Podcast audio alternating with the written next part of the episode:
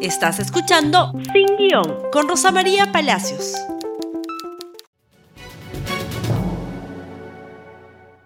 Muy buenos días y bienvenidos nuevamente a Sin Guión. Muy bien, y empezamos con la fiscal de la Nación investigada. Ayer la Junta Nacional de Justicia anunció que habría procedimiento disciplinario inmediato contra la fiscal de la Nación por presunta red criminal. El procedimiento inmediato, como explicamos ayer, eh, se tramita cuando la Junta Nacional de Justicia, de acuerdo a su reglamento de procesos disciplinarios, puede acreditar, se sustenta que no se necesita una investigación preliminar porque los hechos son lo suficientemente contundentes como para presumir la comisión de faltas muy graves.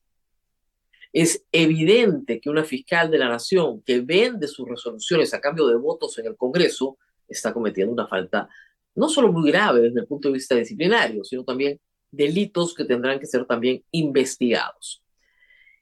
¿Ha demorado la Junta? Sí, se ha demorado dos días, casi dos días desde conocer los hechos, o un poco menos tal vez, pero lo ha hecho de acuerdo a la norma, lo ha hecho para encontrar una fundamentación correcta a la decisión de hacer un proceso disciplinario inmediato, sin investigación preliminar. Para que sea una idea, todos los otros procesos que tiene la señora fiscal de la Nación en la Junta Nacional de Justicia, todos, incluidos los que tiene suspendidos con una cautelar, están todos en investigación preliminar. Ninguno había pasado a la etapa ya, ¿no es cierto?, de, si quieren, juzgamiento, ¿no? En esta etapa, simple y llanamente se estaban acumulando información que tenía que acumular quién? Uno de los siete que es nombrado miembro instructor.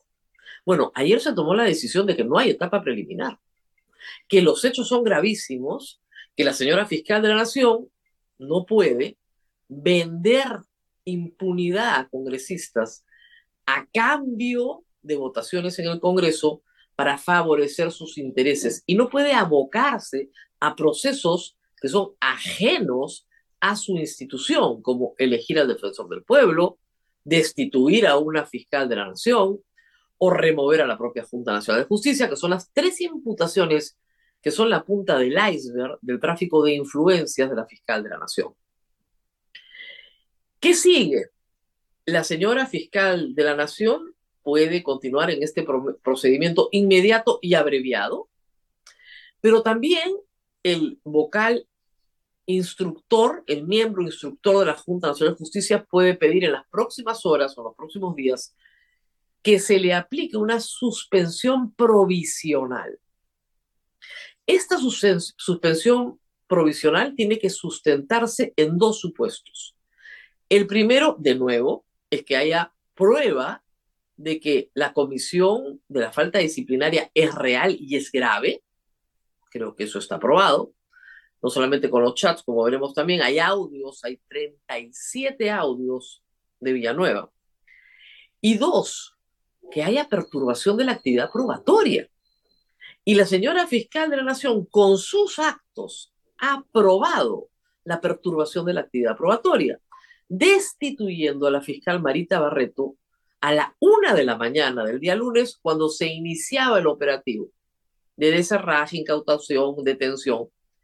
Y luego, como veremos en un instante, ¿no es cierto?, colocando a uno tras otro fiscales de su gusto, de su conveniencia, para dirigir la investigación. ¿Qué mayor prueba de la perturbación probatoria que la fiscal de la Nación sacando del puesto a la fiscal que le investiga? Y sobre esto, primero vamos con audios. Este audio se hizo público ayer está sirviendo a la Fiscalía para sustentar la prisión preventiva que están solicitando al juez para Jaime Villanueva. Jaime Villanueva no solamente tiene chats, no solamente se pasó meses, la investigación comienza en mayo, en mayo, comprando voluntades y conciencias, intercambiando señales como resoluciones de la Fiscalía de la Nación exonerando de todo delito a congresistas que tenían que votar de acuerdo a su agrado. sino que cuando las cosas no salían bien llamaba y se quejaba, y sí, pero urgía, urgía a sus interlocutores a juntar los votos para sacar a Zoraida Ábalos a como diera lugar. Escuchemos, por favor. Sí, efectivamente, este, yo reconozco el error. Este, no, no fue una buena idea, nos dejamos guiar por lo que nos pidieron. En realidad, eh, asumo la responsabilidad de no haber coordinado contigo, porque mira, este, no estaríamos ahorita en este problema. Pero igual este, te pido por favor nos ayudes porque es importante sacar los votos. Mira que esta señora ya ha salido con todo, si puede mover un comunicado de la Junta, imagínate lo que la Junta va a hacer acá, ¿no? O sea, va, va a querer suspender a Patricia, ya esto se convirtió en algo que trasciende, como podrás darte cuenta, este, solamente un tema de que esté o no esté. Eh, yo creo que ya no debería estar.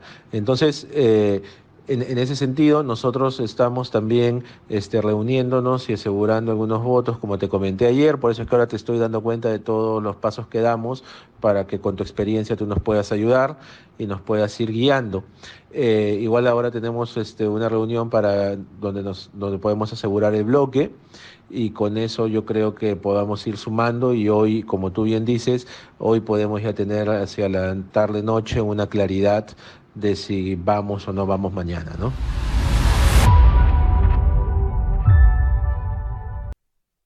Asegurando los bloques, asegurando el bloque para tener claridad esta noche y ir mañana a destituir a la fiscal Soraya Ábalos.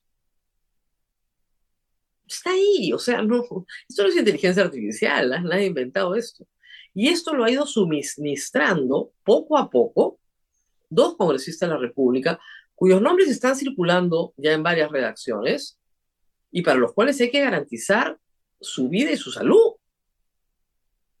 Evidentemente han estado colaborando con la investigación en silencio y durante varios meses, jalándole la lengua a Villanueva hasta que Villanueva iba entregando estos audios, iba diciendo las barbaridades que ustedes han escuchado. La desesperación de Patricia Benavides por sacar a Zoraida Ábalos aparentemente se explica en que creía que Zoraida Ábalos quería quitarle el puesto y que como la iban a sacar, porque la Junta Nacional de Justicia la estaba investigando, iba a quedar Zoraida Ábalos. Entonces lo importante era sacar a Zoraida Ábalos. Además, por supuesto, de las venganzas que ella podía tramitar con congresistas que habían sido acusados por Zoraida Ábalos. Recuerden ustedes que Zoraida Ábalos tiene más de 40, 46 denuncias constitucionales en un hecho que no tiene precedentes en la historia de una Fiscalía Suprema. Y que el argumento de que ella archivó el caso de Pedro Castillo es falaz. Es absolutamente falaz porque el artículo 117 de la Constitución no permite acusar al presidente de la República, como bien lo recordamos ayer en el caso de Dina Boluarte. Y que dicho sea de paso, la señora Chaís, que acusó a la señora Ábalos con tanto entusiasmo, también archivó en su momento cuando ella fue fiscal de la Nación. Mientras tanto, mientras tanto, la fiscal investigada se enfrenta a varios problemas. Por favor, lo siguiente. El fiscal Cuya, José Cuya, le dijo no gracias. Mandó una carta, prudente el hombre, y dijo que no iba a reemplazar a Marita Barreto en el equipo especial contra la corrupción en el poder. Muchas gracias, pero por razones personales no quiero. Mientras tanto, lo siguiente, por favor, la fiscal Marita Barreto ha interpuesto una apelación ante la Junta de Fiscales Supremos, donde están tres. Benavides, obviamente, que es la que hace la, es la que ha dispuesto su remoción. Eh, siempre me olvido, Villena y eh, Sánchez. Obviamente, si la fiscal Benavides no cita a la Junta de Fiscales Supremos, no tienen cómo reunirse, pero espero que los otros dos sean un poquito proactivos y entiendan que no los van a citar nunca para que no se resuelva este tema. De nuevo, actos de perturbación de la actividad probatoria, tratando de alejar a Marita Barreto de la investigación. Y lo que sigue es, por supuesto, el reemplazo de Cuya. El fiscal Daniel Jara va a ser el reemplazo de Marita Barreto. El problema con el fiscal Daniel Jara es que es uno de los fiscales madrugadores. ¿Cuáles son los fiscales madrugadores? los que se quedaron de madrugada ahí conspirando con Patricia Benavides el domingo en la noche. El domingo en la noche, como ustedes recordarán, y esta es información que ha descubierto Gustavo Borriti, eh, el fiscal Jara pasó desde las 9 de la noche hasta las 2 de la mañana en la oficina de la fiscal de la Nación, siendo pues una persona de su absoluta confianza, a la que necesita en esta investigación donde la investigan a ella. en lugar de apartarse y decir, bueno, la señora Marita Barreto tiene toda la libertad de investigarme, como debe ser. No, no, no, no. Ella misma construye el caso para el cual, para el cual la Junta Nacional de Justicia tiene servida la documentación de la perturbación probatoria que está desarrollando Patricia Benavides, para que se le pueda suspender de manera provisional en tanto, en tanto, termina su proceso inmediato y abreviado de destitución. Para cualquiera de los dos casos, para el proceso abreviado y para la sanción preliminar de preventiva, perdón, de suspensión, la señora fiscal de la Nación, de acuerdo al reglamento, tiene derecho a ser escuchada. Tiene derecho a ser escuchada. Se le cita, se le escucha y se vota de inmediato la medida de su suspensión preliminar, que por la actividad que viene desplegando, creo que es más que urgente que nunca, ¿no es cierto? Pero eh, la señora fiscal Delia Espinosa también tiene un pedido. Delia Espinosa ha pedido ser reincorporada. ¿Por qué? Y esto es bien importante. La señora Delia Espinosa fue nombrada por la Junta Nacional de Justicia como fiscal suprema el año pasado. El año pasado. Hizo su concurso, pasó todo muy bien. Se tenía que incorporar a la Junta de Fiscales Supremos asistió a una reunión donde le dijeron que solo la recibían como una cortesía porque ella se iba a dónde? Al Jurado Nacional de Elecciones. Y ella les dijo, no es mi especialidad, no sé nada de elecciones, la ley autoriza a que un fiscal retirado pueda asumir esa responsabilidad, no yo, pero no le quedó más remedio que obedecer. Ha presentado cartas, ha protestado, ha impugnado un informe en el que supuestamente le dicen que no hay plata para pagar su plaza, lo cual es absurdo, y en este momento tiene una acción de amparo con una cautelar. Es muy urgente que el Poder Judicial resuelva su pedido o que los mismos fiscales supremos que están en la Junta, los dos que han pedido la renuncia de la señora Patricia Benavides, también acojan su pedido y la incorporen a la Junta de sus fiscales supremos, que es lo que ella viene pidiendo hace meses y que Patricia Benavides ha impedido a como de lugar. Con Delia Espinosa incorporada serían tres contra Patricia Benavides, en tanto la Junta Nacional de Justicia no la suspenda. Por otro lado, la señora Zoraida Ábalos ya está a puertas de presentarse en audiencia oral ante la Corte Superior de Lima ¿Para qué? Para sustentar su amparo. Amparo que se sustenta en la nulidad del acto del Congreso de la República que vendió su voto a cambio de impunidad. Ella sabía de las reuniones de Villanueva, porque están, constan en el registro de ingresos del Congreso de la República, y nosotros lo hemos contado también en este programa hace mucho tiempo. Ella lo sabía, pero no podía probar el tenor de las conversaciones. Ahora sí lo puede probar. Así que es posible que la, que la Corte Superior, o interponiendo una cautelar inmediatamente, reincorpore a Zoraida Ábalos a la Junta Nacional, a la Junta de Fiscales Supremos. Es decir, todas las pesadillas juntas de Patricia Benavides. Ella suspendida, la Junta Nacional de Justicia sin moverse de su lugar, y la Junta de Fiscales Supremos, incorporando a Soraya Dávalos y a Delia Espinosa. Ojalá que esta historia termine así, para que luego se pase a hacer una real reestructuración del Ministerio Público, una institución que está destruida, pero destruida después del paso de Patricia Benavides, aunque venía mal, pero esto ha sido la real destrucción.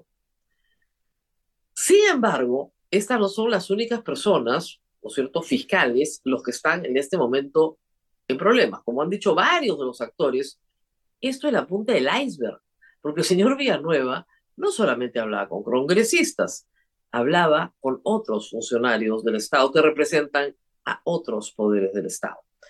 Vamos a hablar de ellos, pero primero vamos a la pausa Samsung.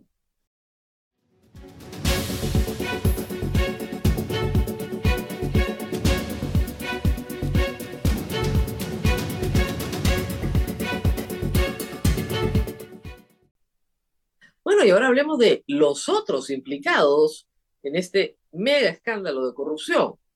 Recuerden que lo que estamos discutiendo es la venta de resoluciones judiciales, eh, fiscales, de exoneración de todo delito a cambio de votaciones en el Congreso. ¿Ok? Y es el turno ahora del defensor del pueblo, que ayer se presentó ante los medios y dijo que él no conoce a Patricia Benavides, no tiene que conocerla, ¿no? y que a él no se le menciona. Claro que se le menciona, señor. Por supuesto que se le menciona. Cuando Jaime Villanueva señala que ya no va el candidato que ellos querían y va Gutiérrez, dicen, no hay problema, no hay problema. Lo único que tenemos que hacer, le dice al congresista interlocutor, es pasar el proyecto de Muñante en la Comisión de Constitución para que la Comisión Especial que preside, ¿quién? El defensor del pueblo para elegir a los miembros de la Junta Nacional de Justicia, ahora sea presidida por el presidente del Tribunal Constitucional. Y metemos a Delia, que es Delia Muñoz, que estaba postulando, ella va a reemplazar a Ferrero, la hacemos presidenta, ¿no? Claro, es lo que está implicando, ya está. Metemos a Delia y ya está, listo. No hay problema. Entonces que venga nomás, no hay problema, no hay problema. Al señor Villanueva y a la señora Patricia Benavides no le interesa la defensa de los derechos humanos, la prestación de servicios públicos, ninguna de las funciones asignadas en la Constitución al defensor del pueblo. Eso le interesa un pepino, que se lo regalen a Cerrón, perfecto, a cambio de sus votos o en el Tribunal Constitucional, no hay problema. Pero lo que sí les interesa es la presidencia de la Comisión Especial que está establecida por ley, no es una comisión de notables, como me decía hace pocos días el señor Illich López, que está hasta acá. Uno escucha esa entrevista y la coteja con lo que está pasando ahora y bueno, uno le puede dar otra lectura, ¿no? Pero en fin, no es una junta de notables. Está predeterminado en la ley que los titulares de cinco poderes de Estado y dos rectores integran la comisión especial. Pero claro, preside el defensor del pueblo.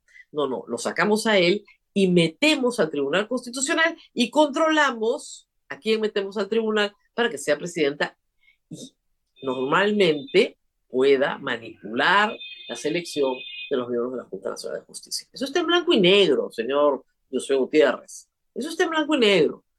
Y que se movieron para que usted salga elegido desde la Fiscalía, lo sepa usted o no lo sepa, hace que su nombramiento esté en cuestionamiento porque también puede ser nulo, porque también es parte de la compraventa de favores de la señora Patricia Benavides.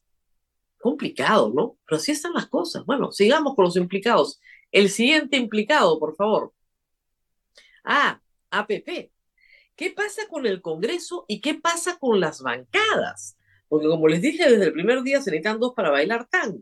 Y acá el problema de la señora Patricia Benavides y de su asesor Villanueva y su asesor Hurtado y Girao, es que sus interlocutores son los congresistas.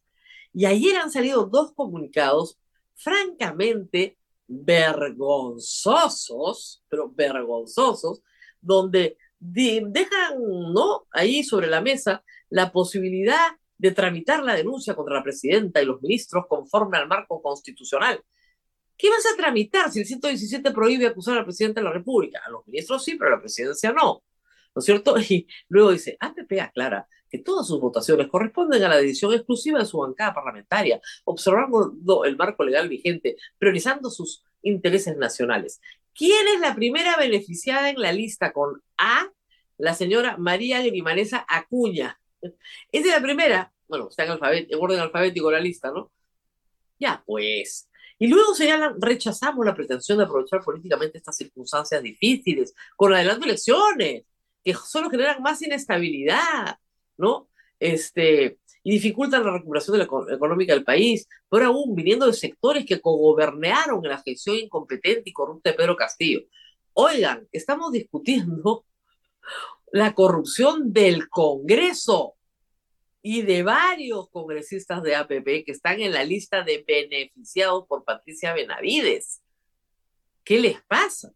Lo mismo veamos, por favor, el comunicado de Fuerza Popular. Fuerza Popular dice investigaciones claras, pero sin sesgo, ¿no? Sin sesgo, por supuesto. Ellos este, quieren que se investigue, claro, claro, claro, sí, ¿no es cierto? Pero, pero no tanto, ¿no? Sobre los presuntos delitos que se le imputan a la fiscal de la Nación y a su entorno de confianza, esperamos que las investigaciones se realicen con rigor, sin cercos políticos o mediáticos. Qué gracioso. Cabe precisar que las presuntas infracciones que le atribuyen al actual fiscal de la Nación no diluyen en lo absoluto las faltas cometidas por la inhabilitada de la fiscal de la Nación, de la Nación Zoraida Ábalos. Claro, pues porque si diluyen, ellos terminan como unos mafiosos porque votaron a favor de su inhabilitación. Y ellos saben perfectamente que Zoraida Ábalos no cometió ninguna falta. Ninguna falta, como no ha cometido Marita Barreto, tampoco, ninguna falta. Como no ha cometido Vela, ninguna falta tampoco. Son excusas fabricadas por la Fiscalía de la Nación, ahora lo sabemos, para remover a personajes que no le gustan a la Fiscalía de la Nación. Y que en esto actúan, en esto en particular, lo de Zoraida Ábalos, en contubernio con el Congreso de la República y en lo de la Junta Nacional de Justicia, claramente en contubernio con el Congreso de la República. No se ha llegado a materializar, gracias a Dios, ese atropello, pero estuvieron a punto de materializarlo. El Congreso está hasta acá, hasta acá, hasta acá arriba. Estamos hablando de 40 congresistas beneficiados directamente por la fiscal de la Nación, canjeando votos por una resolución fiscal de impunidad. Eso es delito no solo para la fiscal de la Nación, porque si es delito para la fiscal de la Nación, es delito para los congresistas también, porque son ellos los que venden su voto. Y en vez de sentarse a discutir qué van a hacer con 40 corruptos sentados ahí, sacan estos comunicaditos APP se lamenta por los muertos. Dice que hay una Boluarte hay que investigarla por los muertos de diciembre, enero y febrero. ¿Cuándo les ha importado? ¿Cuándo les ha importado? Miren, están calatos en medio de la calle. Pero no fue todo lo que pasó ayer. Siguiente, por favor, tenemos más implicados. Bueno, la señora Dina Boluarte ayer ha tenido una defensa muy extraña. El ministro de Justicia apareció en Radio Exitosa y dijo que Dina Boluarte les había dicho en el eh, Consejo de Ministros que ella renunciaba a su inmunidad y que se dejaba investigar. El ministro se fue de boca porque el abogado salió a decir, la señora Boluarte nunca renunció a su inmunidad. Y no puede renunciar, ¿ya? Lean su constitución.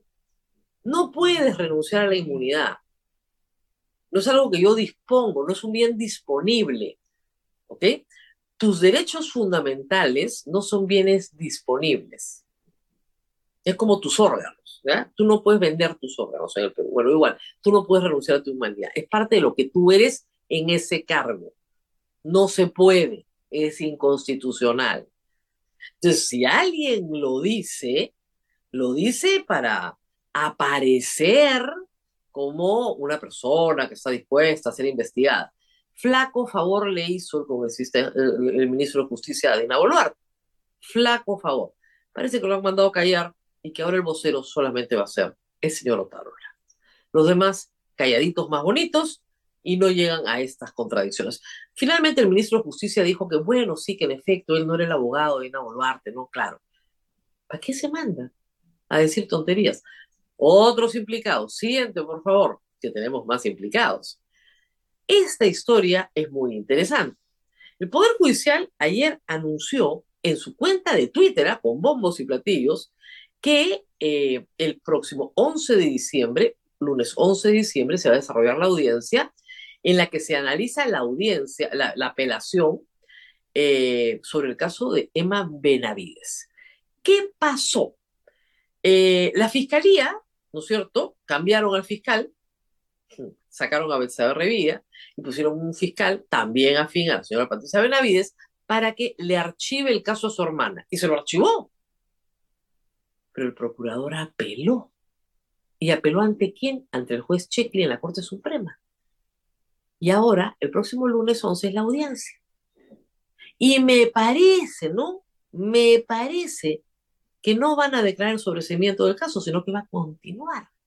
Porque la hermana estaba siendo investigada por liberar con su colegiado narcos. Narcos, ¿ah? Así que tal vez el caso Emma Benavides, en el que tanto empeño puso la fiscal de la Nación, tampoco le dé buenos resultados. Pobre fiscal de la Nación, ¿no? Si Ábalos regresa, si la Junta Nacional de Justicia la destituye, si su hermana es procesada, ¿qué logró? Bueno, nos hizo a todos un gran favor, expuso el nivel de corrupción tanto del Ministerio Público como del Congreso del Perú. Pero no solo eso, porque pueden haber otros implicados. Villanueva no solamente hablaba con congresistas, hablaba con miembros del Tribunal Constitucional. O no tenían una competencial ahí. ¿Qué más, por favor? El siguiente implicado. En realidad no tiene nada que ver con el caso de la fiscalía, pero ayer Henry Chimebacuro fue detenido. Él ha declarado ser financista de la campaña de Dina Boluarte. Él tenía supuestamente el deseo de ser colaborador eficaz en un caso en el cual se investiga a Dina Boluarte por financiamiento ilícito de campaña. Pero estas aportaciones, bueno, ilícitas todavía estaban en estado de investigación. Él tenía otra denuncia por peculado de uso, porque fue asesor de Pedro Castillo, gabinete en la sombra, ¿se acuerdan? Y ayer su requisitorio estaba vigente, estaba cruzando el puente a Tocongo y lo detuvieron. Vamos a ver qué se decide en los próximos días en el sistema de justicia. Con esto deberíamos terminar sobre los presuntos implicados, creo que no me falta nadie más. Y ustedes dirán, ¿y Fujimori? Miren, yo no pierdo mi tiempo y no les hago perder el tiempo a ustedes. Pero dado que varios colegas se tragaron el anzuelo, vamos a explicarlo así. Ayer se conoció un auto, que no es una sentencia, del Tribunal Constitucional, que resuelve en mayoría 4 de 7 una solicitud de aclaración en un auto de cinco páginas, no tiene nada más, donde le dice a los solicitantes, el abogado de Alberto Fujimori y el procurador, no tengo nada que aclarar, improcedente su solicitud. Si ustedes creen que con eso vas a excarcelar a Alberto Fujimori, bueno, siéntense la diroga a esperar que salga. Su abogado dijo ayer que salía en 24 o 48 horas. Hay gente que dice que el juez de Ica lo va a liberar. No hay ninguna sentencia. Keiko Fujimori salió a la puerta de su casa esta mañana a decir que hay una sentencia del TC que libera a su padre. O la están engañando mal y debería cambiar de abogado porque sus abogados le están mintiendo. Hoy es parte de una cortina de humo para que no hablemos de la fiscal de la nación. Habida cuenta que su partido está metido en problemas. El señor Alberto Fujimori fue indultado en Navidad del año 2017 por Pedro Pablo Kuczynski, hecho que repudió en comunicado el partido Fuerza Popular, diciendo que no estaban de acuerdo con la forma, igual que Keiko Fujimori, que se dedicó a vengarse de Kuczynski y de su hermanito, al que casi mete preso, pero expulsó del partido y de la bancada aunque después se amistara con lágrimas y después se arrepintiera. Y después llorara cuando su papá lo llevaron a la cárcel de nuevo. Pero ella no quería el indulto, no lo quería. ¿No, ¿no lo recuerdan? Bueno, podemos hacer un especial de esto, ¿ah? porque yo sí lo recuerdo perfectamente. 2017. Durante el año que su padre estuvo en libertad, se siguió una serie de trámites por parte de los familiares de los fallecidos en la Cantuta y Barrios Altos y la Corte Interamericana de Derechos Humanos, en supervisión de la sentencia Barrios Altos, declaró que no procede indulto por graves violaciones de derechos humanos. No procede. Punto. Luego, han tenido varias articulaciones, pero la última fue un habeas corpus en ICA, que fue rechazado en primera instancia, rechazado en la Corte Superior, y el año pasado, tres magistrados, Blume, Ferrero y Sardón, dijeron que ese habeas corpus revivía el indulto de Kuczynski, que el indulto estaba bien dado. La respuesta inmediata de la Corte Interamericana, de nuevo en supervisión de la ejecución del caso Barrios Alto, fue decir que no había cambiado nada. Si el señor Fujimori quiere salir en libertad, puede seguir un camino que implica el arrepentimiento, el reconocimiento de su delito, el pedido de perdón y la reparación a las víctimas. Y por supuesto, una nueva junta médica que certifique su estado de salud. Ese habeas corpus otorgado por el Tribunal Constitucional el año pasado, como reitero, también nuevamente impugnado ante la Corte y la Corte diciendo que no es aplicable, suscitó un pedido de aclaración. Y dijeron no hay nada que aclarar. A ver, díganme usted si eso libera a Alberto Fujimori. En serio, en serio, no nos hagan perder el tiempo, ¿ya? Yo tengo mucha paciencia, pero en serio, en serio, no nos hagan perder el tiempo. Si el Fujimorismo quiere realmente liberar a Alberto Fujimori de la prisión que sufre hace tantos años, bueno, hay un camino. Que lo recorran de acuerdo al Estado de Derecho. A ver si una vez en la vida deciden recorrer y sacar a ese hombre de verdad de la cárcel, que lo han podido sacar hace mucho tiempo haciendo lo que la ley manda, no lo que les da la gana. Muy bien. Nos tenemos que despedir. Por favor, compartan este programa, sobre todo con todos los doctores truquinis que salen a trabajar y engañan a la población siempre, ¿ya? Con ellos sobre todo, con todas sus tías, parientes que les mandan en la cadena WhatsApp diciendo que Fujimori sale hoy día. Bueno, a ellos también les mandan este pedacito del programa. A ver, pues si de una buena vez leen. Lo único que tienen que hacer es leer, nada más. Y esto no es un problema de corazón, como lo contesté a la congresista Barbarán. Es un tema de cerebro. Lo único que tienes que hacer es leer. Nos vemos mañana. Chau, chau. Gracias por escuchar Sin Guión con Rosa María Palacios. Suscríbete para que disfrutes más contenidos.